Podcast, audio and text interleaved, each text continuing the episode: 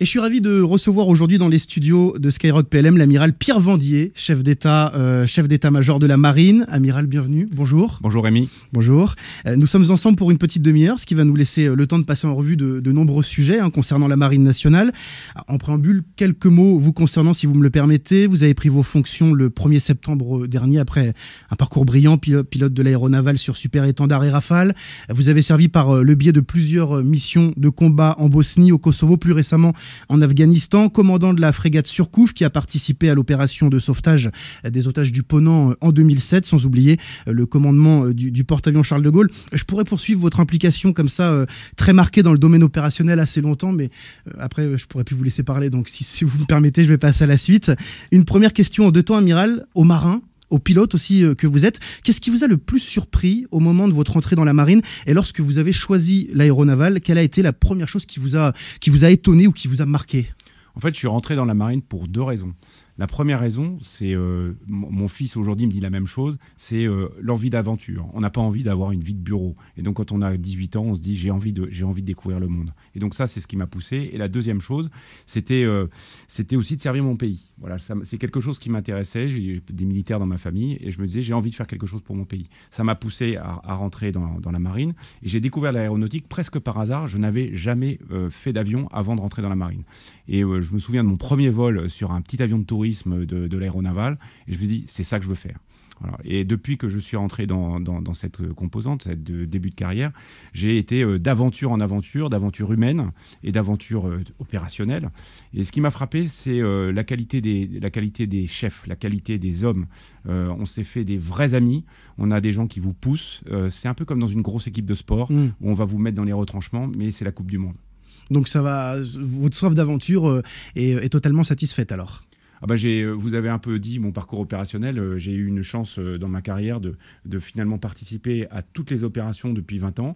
Mon premier, ma première expérience, c'était en sortie de Jeanne d'Arc après la formation à l'école navale. J'étais pendant la guerre du Golfe en 91. Il y en a plein qui nous écoutent qui n'étaient pas encore nés. Mmh. Et puis j'ai participé la dernière fois de dernière opération, c'était après l'attentat de, de, Charlie Hebdo avec le porte-avions Charles de Gaulle où on a participé aux opérations en Irak. Alors, euh, vous avez expérimenté euh, l'expérience du collectif sur les bateaux, l'expérience un petit peu solitaire dans les avions, vous, nous avez expliqué à l'instant. Laquelle vous avez préféré au final? En fait, euh, on, souvent on oppose euh, avion en disant on est tout seul euh, dans son cockpit, du coup, voilà, alors que dans une équipe, dans un bateau. En fait, dans un avion, on n'est jamais tout seul. D'abord, il faut toute une équipe pour préparer le vol. On a des mécaniciens, on a des officiers renseignements, on a des chefs. donc c'est déjà la constitution de la mission, c'est un vrai job d'équipe. Mmh. et puis ensuite, quand on est en vol, on n'est pas tout seul. On a des équipiers. Euh, et donc on se parle parfois avec les gestes seulement, avec euh, les, gens avec qui on a briefé. On a un AWACS, on a des gens au sol. Et donc c'est aussi un vrai travail d'équipe. On n'est pas côte à côte, on n'est pas dans le même véhicule de l'avant blindé, euh, on n'est pas dans le même compartiment d'un sous-marin, mais en fait on est ensemble, on débriefe ensemble. Et donc finalement il n'y a pas tant de différence que ça entre un métier d'aéronaute et un métier de marin. Il y a des vraies similitudes quoi. Il y a toujours un petit peu de suspense d'incertitude euh, pour les nominations ou hautes fonctions, euh, ce qu'on appelle un petit peu un mercato. Hein, c'est en tout cas c'est comme ça que la presse euh, nomme cet événement. Comment vit-on ces moments-là, vous qui êtes à présent chef d'état-major de la marine? Qu'est-ce qu'on ressent à l'idée de se dire que ça y est, on dirige 39 000 hommes et femmes? Si on m'avait dit il y a trois ans que je serais là, j'aurais pas cru. Ah oui, carrément. voilà, c'est-à-dire qu'en fait, il y, a beaucoup de circonstances dans la vie qui font qu'on on rencontre des gens, euh, on a la chance de s'exprimer. Euh, et donc finalement, euh, un destin et, ma, carrière finalement est le fruit de rencontres. d'échecs, de rebondissements. Et, donc finalement, je ne crois pas tant que ça à la manifeste destinée. C'est-à-dire que oh, sa, carrière, on la fait au jour le jour, on, s'implique dans ce qu'on fait, et finalement, le chemin qu'on trace, c'est celui qu'on finit par être. Je, je, vous coupe, j'aime bien ce que vous dites là. Vous dites, vous, voilà, il y a beaucoup le collectif qui ressort de tous vos propos. Ça veut dire qu'aujourd'hui, la carrière que vous avez, vous la devez aussi au collectif, selon vous? Ah essentiellement. C'est-à-dire que euh, vous rencontrez des gens qui vous disent Je crois en toi. C'est un prof en prépa, c'est euh, un, chef de patrouille d'avion. Il y a, dans ma formation de pilote, il y a deux, trois fois où vraiment je me suis dit euh, C'est trop dur pour moi, je ne vais pas y arriver. Euh, et euh, à chaque fois, j'ai eu une main sur l'épaule qui m'a dit Mais non, mais non, vas-y, continue. Euh, et tout, tout, ça au cours de ma vie, c'est un peu des rencontres et des gens mmh. qui vous disent Oui, je crois en toi, tu, tu devrais faire ça. Voilà, donc c'est une forme de. Il faut se laisser coacher. Voilà. Donc moi, je suis très heureux d'être à la tête de la marine. je remercie tous ceux qui, qui me font confiance et en me confiant ces responsabilités. Et voilà, je, pour moi, d'autres auraient pu le faire, sûrement. et je suis très heureux d'être là. Mais c'est vous qui avez été choisi. Avant d'aborder les thèmes plus profonds, Amiral, on m'a informé que vous êtes apparemment un grand lecteur, un dévoreur de livres. Alors déjà, premièrement, est-ce que maintenant, dans vos nouvelles fonctions, vous allez encore avoir le temps de lire? Et si c'est le cas, qu'est-ce que l'on retrouve sur votre table de chevet? Alors, euh, j'essaie de lire euh, beaucoup de, styles différents, mais ce que j'aime beaucoup, euh, ce sont les essais. Je suis désolé, c'est un peu un truc d'intello, mais en fait, j'ai lu beaucoup de choses sur le management. leadership management, ça m'a beaucoup intéressé parce que finalement, développement personnel? Voilà, développement personnel, parce que finalement, euh, les gros enjeux, où qu'on soit, vis-à-vis de soi ou vis-à-vis des autres, finalement, c'est comment euh, euh, gérer sa relation, comment se développer, comment s'insérer dans un univers qui n'est pas toujours très simple, avec des règles, avec des chefs, avec des opérations, du secret, etc. Et donc, finalement, cette patte humaine, comprendre comment ça marche, bah, il y a eu beaucoup d'écrits et ça m'a beaucoup aidé. Et puis sinon, évidemment, des romans, des romans pour rêver, des romans d'aventure, voilà, des vies d'exception. Merci Amiral. On va parler bien évidemment euh, de la marine, vous êtes là pour ça. Euh, vous savez euh, que, des marins nous écoutent, mais aussi leurs familles, leurs proches, leurs amis, des auditeurs de tous horizons. Qu'est-ce qui fait aujourd'hui qu'un jeune franchit la porte de la marine en 2020 Moi je dirais simplement, et si je m'en réfère d'abord à moi, mais aussi à tous ceux que j'entends et que j'interroge, je pense qu'il y a une sorte d'appel, il y a un appel du large quand on rentre dans la marine, finalement, qu'est-ce qu'on vient chercher? On vient chercher de l'aventure, on vient chercher euh, des amitiés, un équipage, et puis on vient chercher un métier. Euh, on a une capacité à former des gens en partant de rien qui est extraordinaire. On a aujourd'hui des gens qui rentrent quasiment avec juste le bac et qui aujourd'hui sont chefs de centrale nucléaire. Ah oui, donc il y a une vraie possibilité d'évolution aussi. Euh, Et donc en fait, pour des gens qui ont faim, qui ont envie, euh, mmh. qui ont envie d'apprendre, les parcours sont simplement extraordinaires. C'est comme dans la vie de tous les jours, c'est la grinta qui fait tout en fait. L'envie. Oui, tout à fait. Il y a combien de corps de métiers dans la marine aujourd'hui Il y a à peu près une cinquantaine de métiers, hein, ça dépend comment on compte. Euh, donc ils vont évidemment du cuisinier jusqu'à, je citais le chef de compartiment nucléaire, pilote de chasse, nageur de combat. les métiers, on rentre dans, un, dans, dans la marine par un métier, mais on n'en est pas on n'est pas condamné à rester dans un métier. Il y a, des, gens qui font de l'informatique qui ont commencé comme cuisiniers. Vous avez euh, des électriciens qui sont devenus euh, des, gens dans le nucléaire. parce qu'il y a toujours cette possibilité de se former au final euh, au cours de sa carrière. Oui, parce qu'en fait, chaque période de la carrière qui dure 3-4 ans est centrée autour d'une activité opérationnelle et d'un métier. Et puis ensuite, vous avez des façons de rebattre les cartes vous pouvez changer de voie, vous pouvez progresser. Puis le métier que vous avez quand vous êtes rentré comme cuisinier, par exemple, je prends cet mmh. exemple parce qu'il est amusant. Parce que vous bah, aimez bien manger. Vous pouvez, vous pouvez tout à fait après euh, euh, terminer dans les relations, les ressources humaines, euh, dans la gestion de collectivité, mais pourquoi pas dans l'informatique. On, on, comprend bien qu'il y en a pour tous les goûts, mais si un, jeune veut, veut, rentrer dans la marine, mais n'a pas ce souhait justement d'aventure lointaine, est-ce qu'il existe des dispositifs pour travailler, j'ai pas envie de dire près de chez soi, mais presque? Alors, il y a, comme dans toute euh, organisation de cette taille, hein, on a 35 000 marins, il y, a, des métiers à terre, comme on dit. Donc, il y a des gens qui sont plus dans des jobs d'administration, il y a des secrétaires, il y a des gens qui travaillent dans les RH, il y a des gens qui travaillent dans le soutien, qui est très important, euh, qui dans nos ports nous permettent d'entretenir nos bateaux, euh, d'habiller les marins, de, gérer tous les soutiens, les voitures, etc. etc. Donc, oui, il y, en a un peu pour tout le monde. Le cœur du métier, c'est quand même de partir loin et longtemps. Oui, bien sûr, forcément. Alors, c'est une question un peu difficile, Amiral, que je vais vous poser à présent. Hum, pour être marin, est-ce que c'est une vocation? Vous aviez cette vocation d'aventure. Mais est-ce que le, être marin, c'est une vocation ou est-ce qu'elle peut se développer au, fur et à mesure en fait, du temps en exerçant?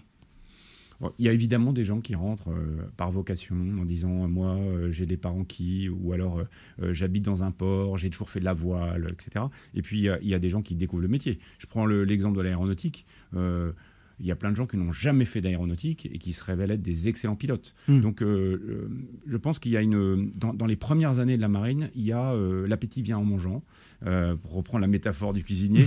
et le, en fait, la, capacité à découvrir les cas d'usage, les opérations, les aventures, les escales, etc., sont, sont l'occasion finalement de découvrir quelque chose et puis d'aimer et de, se dire bah, c'est ça que j'ai envie de faire. On peut se prendre au jeu. Oui.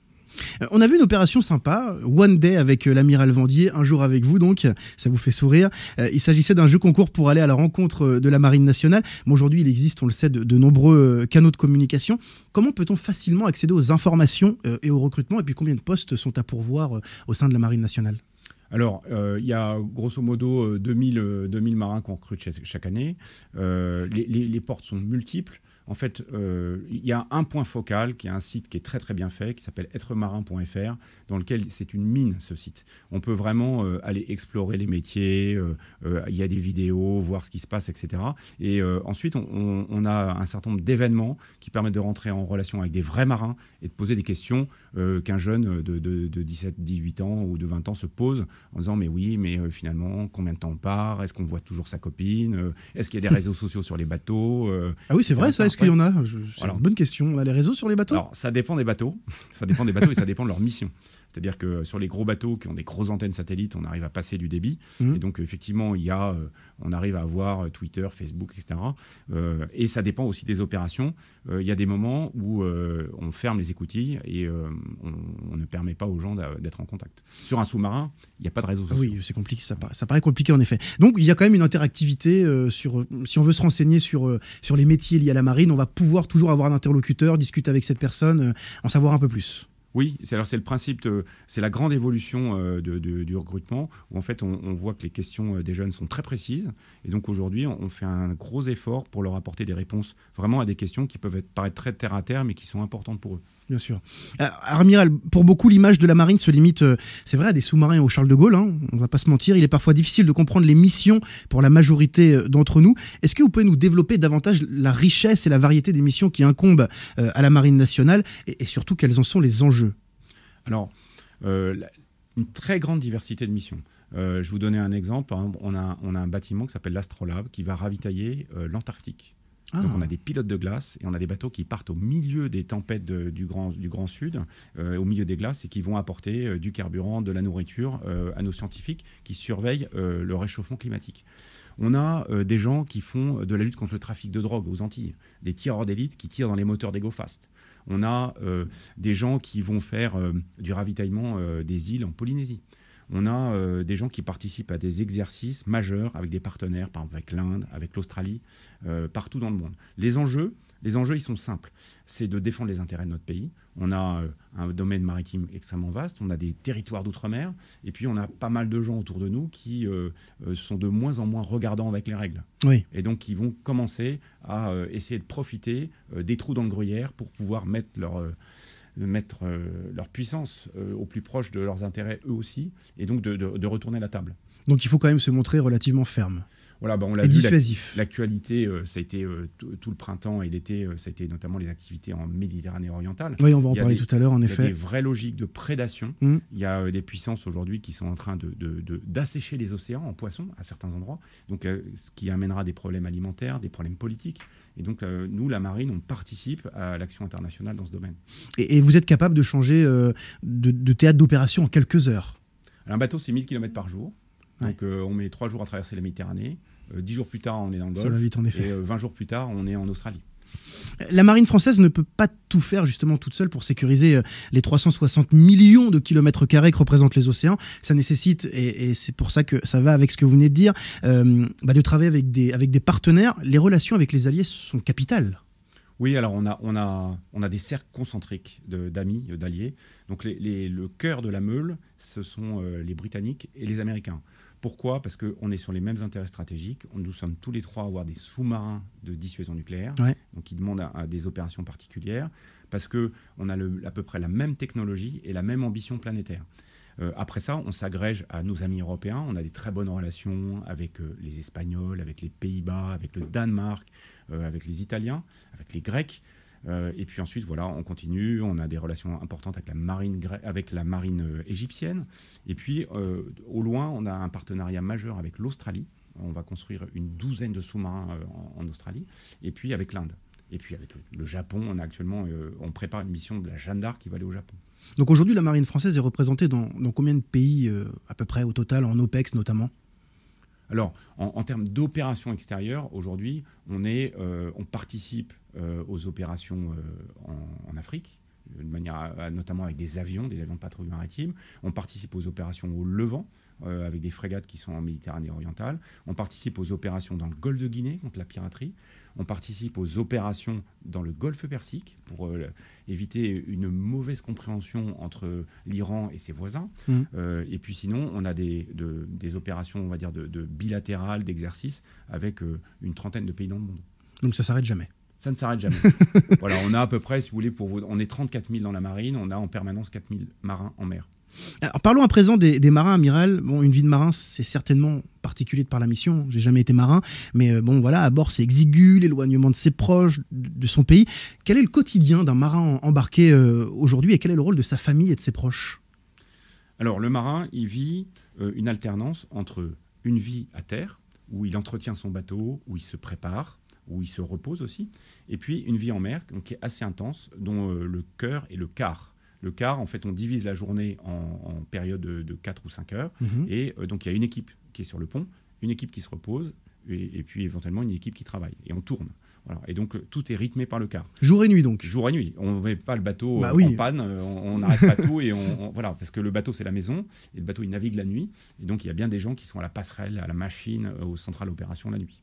Voilà et donc ça donne une activité assez particulière, un sentiment où jamais ça s'arrête, jamais ça s'arrête. Hmm. Voilà et donc c'est effectivement très, ça demande une forte implication. Il y a beaucoup de bruit sur un bateau, il y a toujours des gens qui, partent, qui, qui rentrent dans les postes là où on vit. Euh, en permanence. Il y a des gens qui vont se coucher, qui repartent, etc. Voilà, c'est très vivant, ça ne s'arrête jamais. Mais quelle est la part justement euh, du temps sur une année euh, du marin à terre et en mer? Bah, si vous voulez, sur 365 jours, un marin, il va, il va naviguer une centaine de jours, entre 100 et 120 jours. Après, ça dépend. un bon tiers. voilà, c'est un bon hmm. tiers un bon tiers. Après, vous avez des bateaux qui sont plus sollicités et d'autres qui le sont moins. Mais voilà, la moyenne est autour de ça. Alors c'est vrai qu'on ne voit pas souvent la, vie des marins à la télévision. Ça relève presque du fantasme parce que euh, ce qu'on voit souvent, c'est des séries, des, films. Euh, concrètement, est-ce que l'océan est hostile? Euh, Quand la mer est belle, non. quand c'est la tempête et qu'en plus vous avez des ennuis mécaniques, oui. on a le vent des globes en ce moment. on se sent d'une grande fraternité avec nos camarades skippers au large parce qu'ils connaissent les mêmes problèmes que nous. C'est-à-dire que quand vous êtes au milieu de l'océan et que vous avez un truc cassé, il n'y a personne qui vient vous dépanner. Vous ne pouvez pas vous arrêter sur le bord de l'autoroute en disant euh, j'appelle avec mon téléphone portable la dépanneuse. Voilà, il n'y a pas de dépanneuse en mer. mais il existe forcément quand même des moyens euh, de, secours, je suppose. Euh. Oui, alors c'est ça le, ce qui fait le côté extraordinaire du métier de marin, c'est que dans l'équipage, en fait, il est organisé pour justement résoudre nos problèmes. Donc quand vous êtes commandant d'un bateau et que vous avez un problème, même assez grave, vous avez euh, une équipe autour de vous qui vous dit ah on va démonter ça, on va faire comme ci comme ça et euh, en général vous vous débrouillez par vous-même. On est en pleine autarcie quoi. C'est oui. Il y a y a pas d'autre solution vraiment à part à...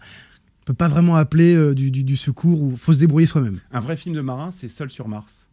Ah oui, j'ai beaucoup aimé ce film. Où il cultive des pommes de terre. avec c'est Matt Damon, je crois. Voilà, c'est vraiment un truc. C'est vraiment comme ça. Voilà. Euh, alors vous avez parlé euh, des, avaries. Euh, on sait qu'on en parlera tout à l'heure avec la perle. Il y a aussi des risques d'incendie.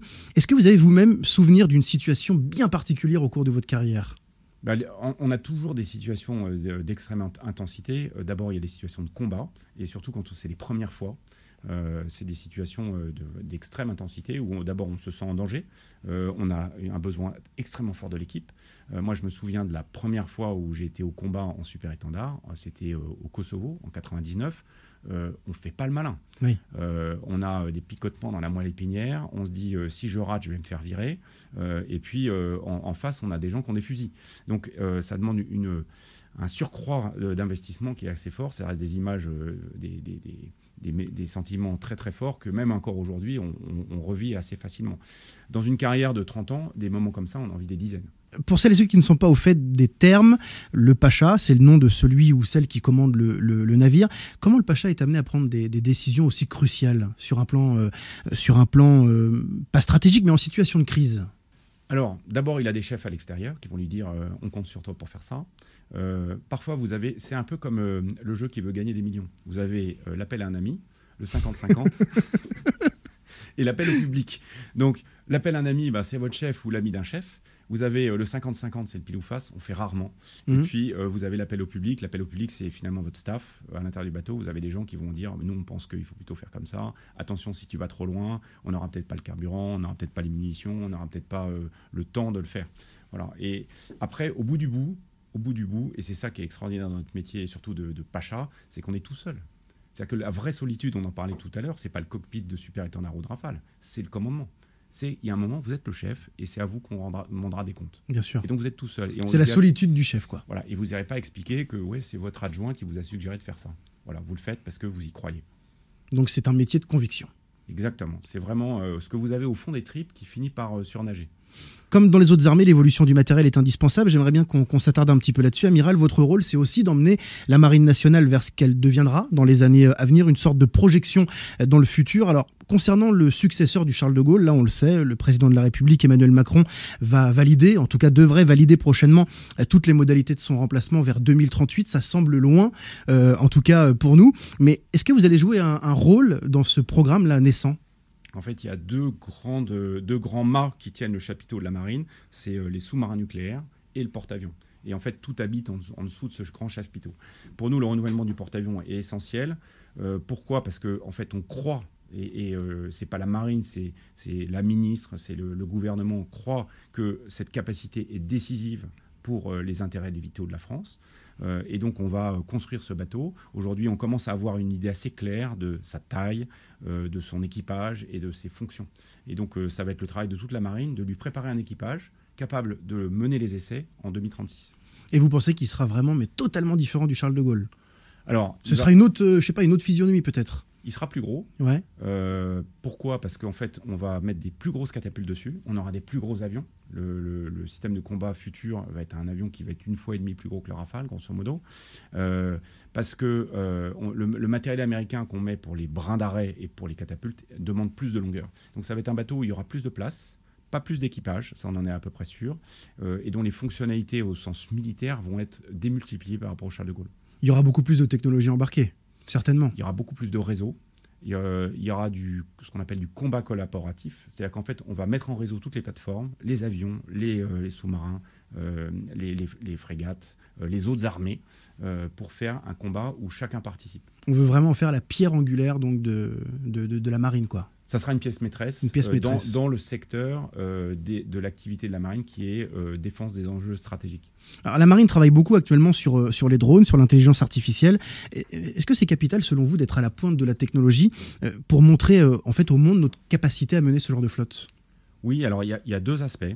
Il y a d'abord les cas d'usage, c'est-à-dire se dire en prenant un truc qui existe sur étagère, finalement je vais pouvoir répondre à une, à une mission militaire. Et ça, euh, tout le monde le fait. Euh, les, terroristes le font, mais les militaires le font aussi. Et donc on se pose en permanence, on a des jeunes qui nous disent Ah mais oui, mais si on prenait ce truc-là, euh, j'ai trouvé ça dans un magasin, et hop, on va tester. Et ça, on fait ça en permanence. Et la ministre a permis de développer ça, puisqu'on a créé l'agence de l'innovation de défense. Aujourd'hui, on a de l'argent et des process pour pouvoir faire ça de manière beaucoup plus industrielle. Et puis après, vous l'avez dit, il y a euh, la capacité de démonstration qu'on a vis-à-vis de nos adversaires. Et donc, il y a un peu une, une lutte, on va dire, d'intimidation sur la techno. Donc, euh, si on montre qu'on maîtrise les trucs de pointe, eh ben, on en impose. Et ça, évidemment, ça fait partie aussi de nos objectifs. Bien sûr. Euh, Skyrock PLM s'est fait l'écho de, l'annonce de la livraison là, de 12 Falcon de 3 hockey. La frégate Lorraine a été mise à l'eau. Le premier sous-marin nucléaire d'attaque de deuxième génération, le Suffren, a été livré à Toulon cet été. Pourtant, vous avez récemment déclaré dans le Télégramme que la marine entrait dans une période exigeante. Qu'est-ce que vous avez voulu dire par là? Alors d'abord, c'est pas le hockey, c'est le Hawkeye. Hawkeye, pardonnez-moi, Hawkeye. L'œil du faucon, c'est euh, en fait un avion américain, c'est l'équivalent de l'AWACS, pour ceux qui connaissent, un avion radar euh, qui permet de détecter euh, des avions à des, à des, centaines de kilomètres. dans, dans la...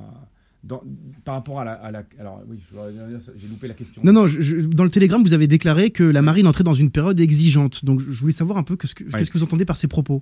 Ce qui est certain, si vous voulez, c'est qu'on on voit un changement euh, assez profond euh, dans les rapports entre les pays.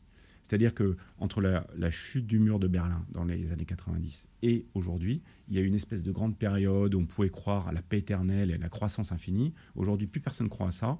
On réarme, les, pays réarment de façon furieuse. On n'a pas mis autant d'argent dans l'armement que depuis la Seconde Guerre mondiale ou depuis la, guerre froide. Euh, et on sent que de plus en plus de gens sont prêts à sortir les flingues. Donc il y a une vraie montée de l'attention. Et donc euh, moi, ce que je demande à mes troupes, c'est d'être prêtes à faire face à ça. Mm. Euh, je ne dis pas on va se battre demain, je dis juste ne soyez pas surpris. Préparez-vous parce que le jour où ça partira, vous n'aurez pas beaucoup de temps pour, pour répondre. Donc vous pensez que mm, ça partira un jour? Bah, je, je suis pas, euh, je lis pas dans bien les sûr, mais... de poulet mm. ni dans le mar de café. Ce que je vous dis juste, c'est que c'est que, le monde de paix peut-être c'est un doux euphémisme. Le niveau de tension est aujourd'hui très élevé. Si vous voulez, quand vous avez une puissance qui est signataire de l'Organisation sur l'interdiction des armes chimiques. Je vais parler un petit peu compliqué. Mais aujourd'hui, on s'est interdit dans le monde de construire des armes chimiques. Eh vous avez des pays qui ont signé ces conventions, qui tuent des opposants avec des armes chimiques de Mmh. dernière génération. Oui. Ça s'appelle l'affaire Skripal en Angleterre. Mm. Voilà. Ça, ça veut dire qu'il n'y a plus de règles. C'est-à-dire que brutalement, il n'y a plus de règles. Euh, L'humain reste bien évidemment euh, central au cœur de la marine. Y a-t-il une réflexion sur les aspects du personnel? Euh, on, parle en ce moment hum, des bâtiments à double équipage. Est-ce que vous pouvez nous expliquer un petit peu ce que c'est? On a des bateaux aujourd'hui qui sont, euh, qu'on espère faire naviguer plus longtemps. Euh, on n'en a pas beaucoup en fait des bateaux. On a après la, la- la grande diminution des moyens des armées, donc finalement on a aujourd'hui euh, euh, 15 frégates de premier rang, donc des gros bateaux. Euh, et donc notre ambition c'est de les faire tourner le plus souvent possible, de répondre aux alertes. Et donc on s'est rendu compte que euh, si on voulait mettre ces bateaux plus longtemps à la mer, euh, on n'était pas en mesure d'avoir des équipages qui trouvaient leur équilibre euh, personnel entre la formation, le temps pour eux et le temps à la mer avec un simple équipage. Donc on, a, on est en train d'expérimenter ça. On a aujourd'hui deux équipages, enfin deux bateaux à Toulon et deux bateaux à Brest qui ont du double équipage et qui du coup peuvent se relever. Quelques nouvelles, euh, amiral, si vous le voulez bien, concernant la Perle, le sous-marin nucléaire d'attaque qui a été victime d'un incendie à Toulon euh, le 12 juin dernier. Bon, on sait que la partie euh, avant de la coque est très endommagée. Apparemment, on devrait pouvoir la réparer en récupérant la partie avant du Saphir. Mais dans le cas contraire, quelle perte cela représenterait pour la Marine nationale? En fait, la ministre a pris une décision assez difficile. On a, on a passé quatre mois à la préparer, de savoir s'il fallait réparer ce bateau. Euh, alors, on peut dire, ça ce, que, ce que vous évoquez, ça fait un peu Frankenstein. On se dit, voilà, on va reprendre un bout de bras avec un bout de pied, et puis voilà, on va refaire un, On s'en doute que c'est Bon. très très étudié et Voilà. réfléchi. hein. Un sous-marin, en fait, ce sont des anneaux, des anneaux qui font à peu près une dizaine de mètres de long, qui font la taille du bateau et qu'on soude les uns derrière les autres. Donc aujourd'hui, faire du mécano d'anneaux de sous-marin, c'est pas quelque chose de compliqué. Euh, ce qu'on va faire, c'est qu'on va prendre euh, effectivement deux moitiés de sous-marin, la partie arrière de la perle, la partie avant du saphir, on va les souder. Elles, ont été faites à la même époque, elles ont la même technologie, et donc il y a à peu près une centaine de câbles à reconnecter pour que tout ça fonctionne. Donc c'est pas très compliqué.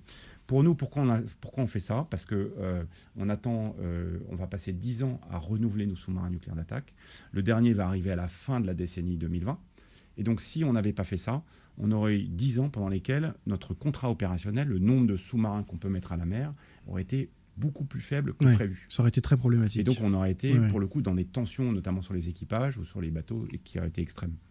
On a parlé tout à l'heure, là, euh, il y a quelques secondes, des, des- des tensions qu'on peut retrouver donc, euh, euh, dans les océans, entre guillemets. Je peux pas m'empêcher de penser à l'agression du Courbet par des frégates turques en juin dernier. Qu'est-ce qui s'est passé au juste? C'est très politique hein, comme, euh, comme affaire. Euh, le- le- la Turquie fait partie de l'OTAN, la France aussi. Euh, on a une mission euh, qui est commune, hein, qui s'appelle Sea Guardian, qui est une mission de l'OTAN qui lutte contre les trafics, euh, et notamment les trafics d'armes. Or, on s'est retrouvé dans une situation où on avait de gros doutes sur le comportement d'un cargo qui était à destination de Tripoli et dont on suspectait qu'il transporte des armes. Et donc le Courbet est venu interroger ce cargo, et en fait, ce cargo était escorté par des navires turcs qui ont pointé radar. Alors pour prendre une image, c'est un peu comme euh, quand un policier sort son arme. Hmm. Et donc il vous la braque sur la tête Oui, oui. et vous dit maintenant on bouge plus. Voilà. Et donc euh, la France a, a vraiment euh, trouvé ce geste inapproprié, surtout entre partenaires d'une même alliance. Et donc euh, l'affaire a été portée par voie de presse à l'OTAN, etc., de manière à dire que ces pratiques n'étaient pas opportunes entre alliés. Et comment vit-on ce type d'agression à bord? Alors, les équipages y sont prêts, hein, parce que euh, quand on, se retrouve dans des situations comme ça, euh, on n'y va pas, euh, la, entre guillemets, la fleur au fusil. Donc, les équipages sont prêts, on est en ce qu'on appelle en veille renforcée, les gens sont, le- il y a plus de monde sur le pont, et donc on est capable de répondre.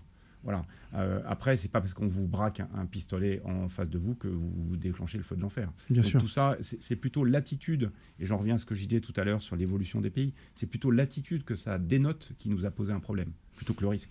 J'ai bien compris la notion euh, politique, c'est pas ça qui nous intéresse forcément. D'un point de vue euh, de votre fonction et, et donc de la marine de manière globale, est-ce qu'il existe des garde-fous justement pour, pour éviter une telle escalade? Moi, j'ai pas la responsabilité des opérations. C'est le chef d'état-major des armées, qui, avec le président, qui est responsable de ça. Donc moi, je lui donne juste un avis. En revanche, mon travail, c'est de préparer les équipages à ça. Donc je les entraîne, un peu comme un coach sportif, Mhm. où je leur dis, euh, eh ben, on va augmenter le niveau de préparation pour faire face à ce genre de situation. Vous allez changer, vous allez passer euh, de Ligue 1 en Coupe du Monde. Voilà. Donc euh, ça, va, ça va demander de nouveaux entraînements, ça va demander peut-être d'être plus exigeant euh, dans, dans- dans- dans le- dans le- la conception des exercices pour justement être capable de dire au président, attendez, si les choses comme ça se passent, nous, on va pouvoir gérer. Une dernière question, Amiral, pour conclure ce riche entretien que vous nous avez accordé à Skyrock PLM. Vous l'avez évoqué tout à l'heure rapidement, hein, cet événement sportif de renommée mondiale, le, le vent des globes. Euh, une vraie aventure d'ailleurs, hein, pour reprendre ce terme. Une performance établie par ces Formule 1 des mers, mais aussi par les skippers. Est-ce qu'ils vous impressionnent? Le, ils sont des vrais chefs, des vrais commandants, parce qu'ils sont tout seuls sur un bateau. Bah, grave. Voilà, donc pour le coup, mais ils ont aussi une équipe. Si vous voulez, euh, de la même façon qu'on n'est pas tout seul dans son cockpit de super étendard, on n'est pas tout seul dans son Vendée Globe. Ils ont un staff derrière eux qui la nuit bosse pour eux, qui les route, qui leur donne des conseils, qui euh, regarde euh, leur pulsation cardiaque, leur fatigue, qui regarde par où ils passent, etc.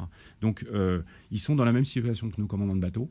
Euh, à devoir prendre des décisions tout seul avec une équipe, dans, un, dans quelque chose dont le challenge, à mon avis, le plus fort est euh, finalement la lutte contre la fatigue, contre soi, euh, pouvoir doser son effort pour pouvoir prendre des décisions intelligentes, même si on est très fatigué.